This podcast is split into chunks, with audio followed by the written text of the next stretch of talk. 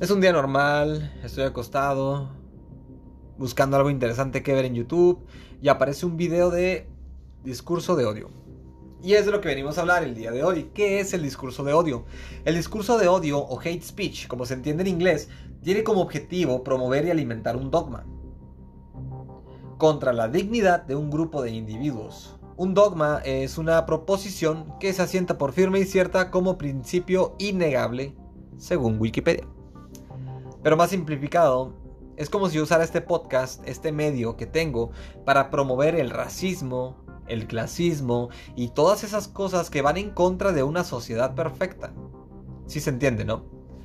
Es correcto que haya alguna iniciativa para, para impedir que se promuevan este tipo de discursos de odio. Lo que llamó mi atención, y precisamente por temas que ya hemos hablado, es quién está detrás del movimiento y con qué propósito se planea utilizar. Bueno, bienvenidos al siglo de la censura. La idea de este movimiento, que está tomando fuerza en países como Inglaterra, es crear una ley contra las personas que promueven este tipo de discursos de odio. No está mal, ¿verdad? En apariencia. Pero creo que lo hablamos en el episodio de movimientos sociales y les relato en aquel episodio que cuando algo bueno nace, la maldad busca apoderarse de eso para empoderarse. Si se crea una ley para censurar e incluso llegar a cancelar a las personas por hacer uso de su libertad de expresión, estaríamos corriendo el riesgo de que esa misma arma se use en contra de nosotros. Cuando quienes la manejan o quienes la están promoviendo se molesten o estén en contra de lo que nosotros como individuos compartamos en nuestras redes sociales o por ejemplo aquí en el podcast. Entonces nace la pregunta, ¿quién va a definir qué es bueno y qué es malo para esta ley? ¿Quién es esa persona que va a crear y darle forma a toda esa ley? No es nada más decir, el que diga algo malo, lo censuramos y cárcel. No, hay muchas cosas detrás de una ley y aquí es donde está el peligro, porque nuestra libertad de expresión, entre comillas, porque pareciera que cada día tenemos menos o nos quieren quitar eh, esa libertad, este, nuestra libertad de expresión dependería de la mentalidad y la moral de solo una persona o un grupo de personas con el mismo objetivo que estén fomentando esta ley. Y tú podrías pensar, bueno, los encargados de hacer las leyes deben de saber qué es bueno y qué es malo. Pero incluso en el mundo de las leyes hay personas buenas que imparten justicia y hay personas malas que fomentan la injusticia según ellos apoyados en la ley. Ya, vamos bajando a la profundidad del tema. Y es importante estar enterados de todo lo que pasa a nuestro alrededor. Tenemos que estar enterados de todo lo que está pasando en el mundo. Y es de vital importancia. Porque como ya les dije, esas leyes se pueden usar a favor o en contra de nosotros. Pues no sabemos con qué intenciones la quieren hacer. Pero hay otra cosa, creo que las redes sociales como Facebook o YouTube, por ejemplo, han tomado una gran iniciativa en cuanto a las normas de comunidad, por ejemplo. En estas redes sociales tenemos las herramientas para reportar un video que insiste a lo malo o que se cometa algún daño contra otra persona, al igual que se pueden reportar fotos, se pueden reportar comentarios, los mensajes que nos envíen, todo. Podemos reportar cualquier cosa que no vaya de acuerdo a, a un código moral eh, de una sociedad estable, ¿no? Esos reportes pasan a las oficinas encargadas de analizar el contenido que se está reportando.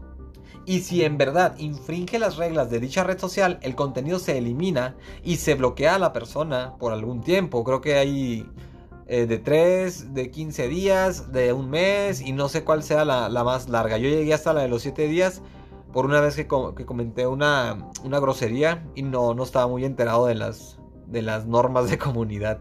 Y me censuraron como 6, no, 7 días, algo así, no me acuerdo. Pero sí fue bastante. Entonces hay que ponernos a pensar, ¿para qué necesitamos una ley? Si cualquier persona, eh, para promover sus discursos de odio, depende de las redes sociales. Y estas redes sociales se autoprotegen de dichos discursos de odio o contenido de odio, o contenido negativo. Y una mejor pregunta, ¿quién está promoviendo eso? ¿Quién está promoviendo hacer una ley que en apariencia, ¿verdad? A lo mejor alguien va a decir, no, pues es que sí estaría bien que se hiciera por tal y por tal y por tal.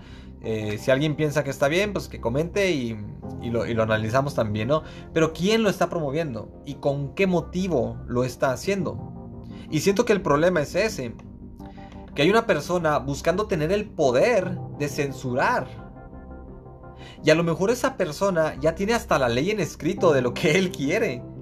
Pero está basada en lo que esa persona quiere.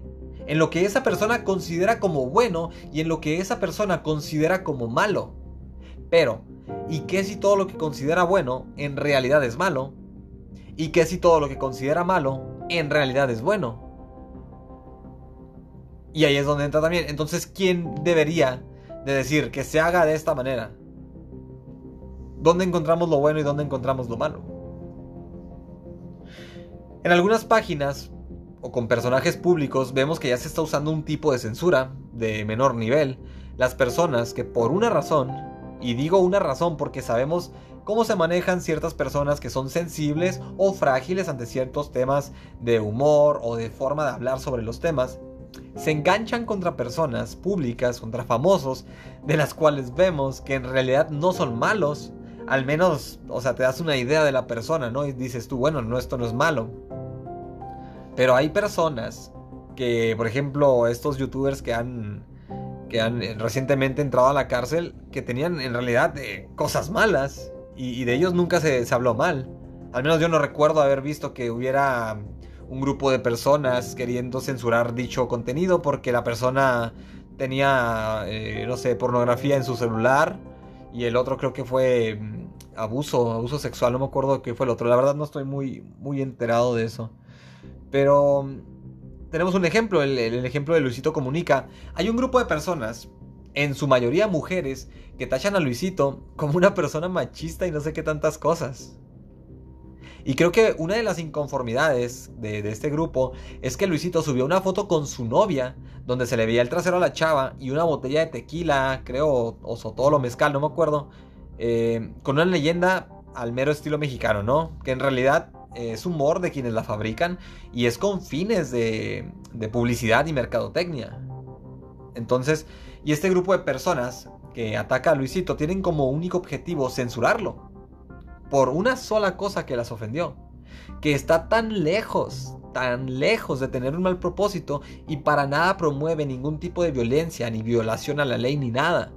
Pues su misma novia accedió a esa foto y ella dice que estaba consciente de la foto. Creo que dijo, ¿eh? Estaba consciente de la foto y ambos lo ven como humor. Pero ahora volvemos a la ley.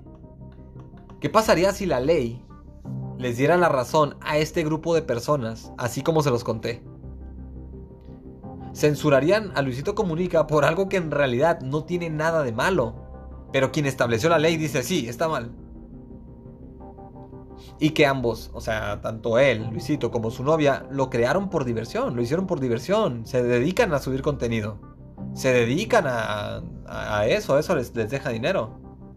Pero acabarían la carrera de una persona por algo así? Tal vez tú no. Pero hay grupos como el de estas personas, pero con mayor presupuesto, con rivales del mismo nivel o similar en cuanto a lo económico, y con el único propósito de censurar a sus rivales para ser la única tienda en medio de todo un desierto. ¿Ya se imaginaron ese, ese escenario? ¿Destruir las demás tiendas para que la mía venda? ¡Wow! wow. Entonces, mucho cuidado con qué cosas apoyamos sin estar conscientes o enterados al 100% de qué es. Tenemos que saber a quién beneficia, si es necesario o no, porque muchas de estas cosas em, este, van a ser también usadas para nosotros o en contra de nosotros.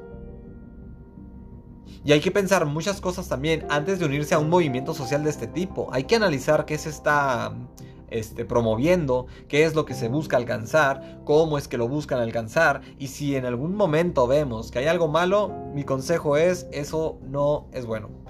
o sea, valga la redundancia, ¿no? Pero me refiero a que si, si uh, un movimiento se quiere formar en base de algo malo, pues entonces no deberíamos de apoyarlo. O si hay algo malo en eso, no deberíamos de apoyarlo. Y tal vez lo vean como algo lejos de la realidad, ¿no? Todo eso que les estoy contando. Pero está en el aire. Está allá afuera. esperando a que la mayoría de las personas se duerman para que esas minorías lo aprueben. Volvemos a lo del desierto, ¿no? Eliminas a los que pueden a los que pueden estar en contra y los que son menos pues terminan ganando, ¿no? Hay un ave, hay un ave llamada cuco, creo que se llama cuco, que deja un huevo en el nido de otras aves de diferente especie. Se llega, pone el huevecito y se va, cuando las aves no están, ¿no?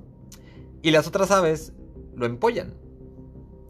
Lo empollan, eh, lo ven crecer, lo ven nacer, le dan de comer, o sea, las aves llegan con la comida, ¿no? Y eh, los pajaritos abren la boquita y pues el cuco abre, ¿no? Y el cuco pues termina también siendo un ave más grande que donde dejan los, los huevecillos. Y pues termina agandallándose la mayor parte de la comida. Ah, y luego este le dan de comer esos pájaros, crece lo suficiente y se va. Se va y así, ¿no?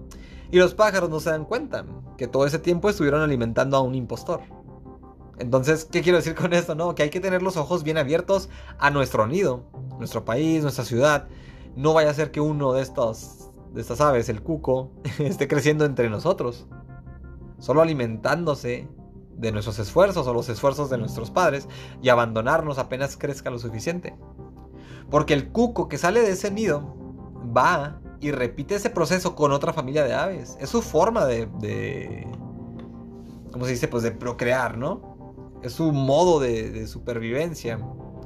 Muy flojo. Dejan el huevo, otras aves se dedican a alimentarlo, crece, se va, hace lo mismo y ahí están. Es el ciclo de vida del cuco. Pero bueno, eso es todo por este episodio. Le agradezco a quienes se han tomado el tiempo de mostrarme su apoyo a este proyecto con mensajes o con tips o cualquier cosa o incluso buscando participar de alguna manera en este canal. Próximamente estaremos haciendo más entrevistas de diferentes cosas. Se vienen los videos para Facebook y YouTube porque DLB está creciendo y gracias a quienes apoyan también compartiendo esos episodios con sus amigos, ¿no? Contándole a sus amigos que hay una persona hablando de esos temas que seguro le gustan y seguro quisiera meterse más de lleno en los temas, ¿no? Envíenles el link del canal, que aquí tenemos temas de sobra para hablar. Esto fue DLB.